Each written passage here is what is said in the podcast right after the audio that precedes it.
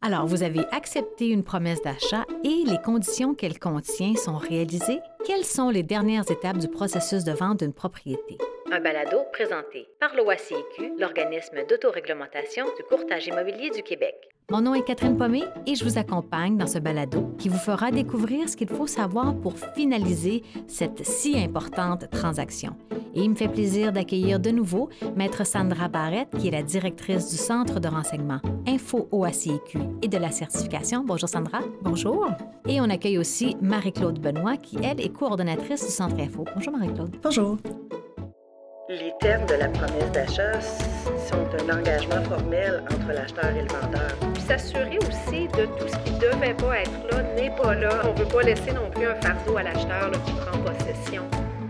On commence avec vous, Marie-Claude, en vous posant une question. Maintenant, si on considère qu'on est dans la troisième partie, disons, de la transaction, Mhm. on a une promesse d'achat acceptée. Les conditions sont levées. hein, on entend par ça, conditions levées, que toutes les conditions ont été réalisées et on est rendu à signer l'acte de vente chez le notaire. Comment ça se finalise? Qu'est-ce qui se passe chez le notaire? En fait, avant même de se présenter chez le notaire, celui-ci va faire un travail, celui de l'examen des titres. Donc, il va aller vérifier là, les, documents qui ont été euh, remis euh, au niveau de la promesse d'achat, mais bien sûr au, au niveau des anciens actes de vente. Il va, il va faire vraiment un, un- un examen de tout avant le, le- le rendez-vous de l'acte de vente. En vertu du Code civil, c'est que euh, le transfert de propriété requiert le, le- le- le- travail du notaire. Et puis, euh, petite précision, là, depuis septembre 2022, les documents qui euh, seront déposés euh, par le notaire au registre foncier euh, vont devoir être rédigés en français, sinon euh, seront à être traduits en amont. Donc, euh, signature de l'acte de vente, une fois que, la, la- que cela est fait, euh, le notaire va à ce moment-là inscrire le tout au bureau de la publicité des droits. Et c'est ce qui, a- qui officialise finalement la vente. Hein? Exactement. Et c'est ce qui fait qu'il y a un délai entre la signature de l'acte de vente et euh, le transfert des fonds au vendeur. Donc, c'est normal qu'il y ait un délai entre les deux pour euh, laisser euh, donc euh, le notaire faire ce travail-là. Et puis par la suite, donc, va pouvoir remettre les fonds au vendeur euh, suivant là, le, le- le- le- le montant de la promesse d'achat et toutes les déductions là, que le notaire aura fait. D'accord. Et pendant, même pendant cette, cette période-là, et alors qu'on est chez le notaire, votre courtier vous accompagne quand même, reste avec vous? Effectivement, il est habitué à, à passer à travers ce processus-là, donc peut répondre à vos questions, vos petites incertitudes, vous référer au notaire au besoin, là, si, euh, si, euh, si c'est le cas, mais il est habitué, donc il peut vraiment vous accompagner. Il est présent, ça peut être une, une- un rendez-vous qui est stressant, donc euh, la présence du, du courtier peut être rassurante. Bien sûr. Et là, euh, drame, hein, on le souhaite à personne, mais ça peut arriver. On fait quoi si un acheteur ne se présente pas chez le notaire à la date prévue, le jour de la signature de l'acte de vente? Ça, ça peut arriver, hein, c'est arrivé. Qu'est-ce qui se passe, Marie-Claude? Qu'est-ce qu'on fait dans une situation telle? La première étape, c'est de vérifier les raisons qui motivent l'absence de l'acheteur. Ça peut être des, des raisons qui sont hors de son contrôle. Si c'est le cas, à ce moment-là, ben, on va prévoir un nouveau rendez-vous euh, qui va, qui va euh, convenir à tout le monde. D'ailleurs, on le précise que la date de signature peut se faire en deux rendez-vous. Les acheteurs et un vendeur peuvent signer à des moments différents. Exactement. Ça freine pas la transaction. Exactement. C'est le notaire qui va gérer le tout. Parce qu'il faut se rappeler, là, donc, euh, le- le- la promesse d'achat, si on dépasse le délai dans lequel on qu'on avait convenu à la promesse d'achat, celle-ci ne devient pas nulle et non avenue. Euh, c'est pas un délai de rigueur qu'on appelle. Donc, on peut convenir d'un rendez-vous à un autre moment là, avec une entente euh, commune. Mais il reste que les termes de la promesse d'achat sont un engagement formel entre l'acheteur et le vendeur. Donc, le vendeur a promis d'être présent à l'acte de vente et l'acheteur aussi.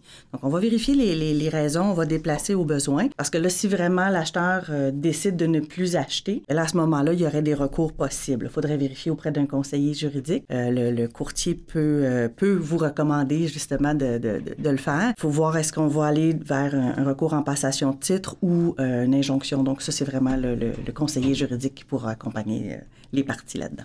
Très bien. Et Sandra, peut-être que vous pourriez nous dire, est-ce qu'il y a d'autres éléments qu'on peut garder en tête une fois la conclusion euh, faite? Une fois, la, une fois la transaction conclue, pardon. En fait, ce que je pourrais ajouter à ce qui a déjà été dit, c'est que lorsque vous quittez la propriété, c'est de s'assurer que tout ce qui a été inclus dans la promesse d'achat est bien là, que c'est fonctionnel aussi, puis s'assurer aussi de tout ce qui devait pas être là n'est pas là, en fait, parce qu'on ne veut pas laisser non plus un fardeau à l'acheteur qui prend possession. Alors ça, c'est important de le dire aussi. Donc, il y, a, une clause qui est spécifique là, dans le formulaire de promesse d'achat sur ce que je viens de mentionner, là, au niveau des inclus, au niveau de vérifier à ce que les éléments soient en bon état fonctionnel. Et en cas de doute, quels, outils, qu'est-ce qu'on peut offrir, nous, en support euh, aux vendeurs, aux acheteurs? Euh? Eh, Premièrement, ben, c'est d'en parler avec le courtier aussi qui va mhm. pouvoir vous accompagner dans tout ça, comme on disait tout à l'heure, à chacune des étapes de la transaction.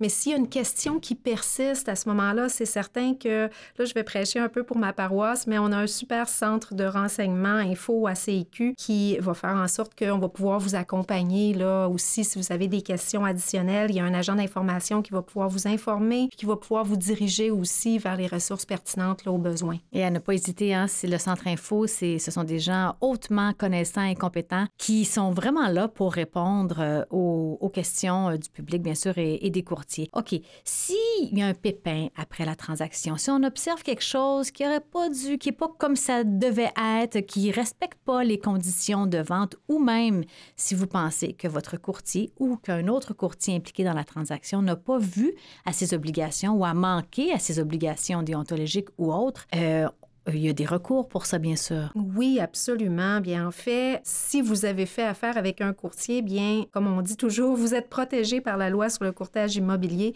qui prévoit plusieurs mécanismes de protection. Euh, notamment, euh, vous pouvez dénoncer la situation mhm. problématique à l'organisme. Il y a un analyste qui va regarder au dossier, puis à ce moment-là, peut-être que ça pourra mener vers le dépôt d'une plainte disciplinaire devant le comité de discipline de l'OACIQ. Donc, cette démarche-là, elle est toutefois à distinguer des recours civils. Alors, s'il y a des recours à mm-hmm. exercer, tout à l'heure, Marie-Claude en parlait, par exemple, un acheteur qui ne s'est pas présenté à la signature de l'acte de vente et que c'était pour cause, il ne veut pas aller de l'avant avec l'achat de la propriété, eh bien là, ça va être important là, de recourir rapidement là, au service d'un conseiller juridique. Donc, la démarche auprès de l'OACQ est à distinguer là, des recours civils. On va regarder, nous autres, au niveau euh, du volet déontologique. Mm-hmm. Donc, ce seront deux démarches qui se feront parallèlement. Oui, exactement. D'accord. Maître Sandra Barrette, Madame Benoît, je vous remercie beaucoup d'avoir été avec nous pour ces balados. C'est un plaisir de, de vous avoir et nous, on espère que vous en avez appris un peu plus sur le processus de vente d'une propriété, mais si toutefois vous voulez en savoir davantage, allez chercher certaines précisions. On vous invite à aller consulter notre guide du vendeur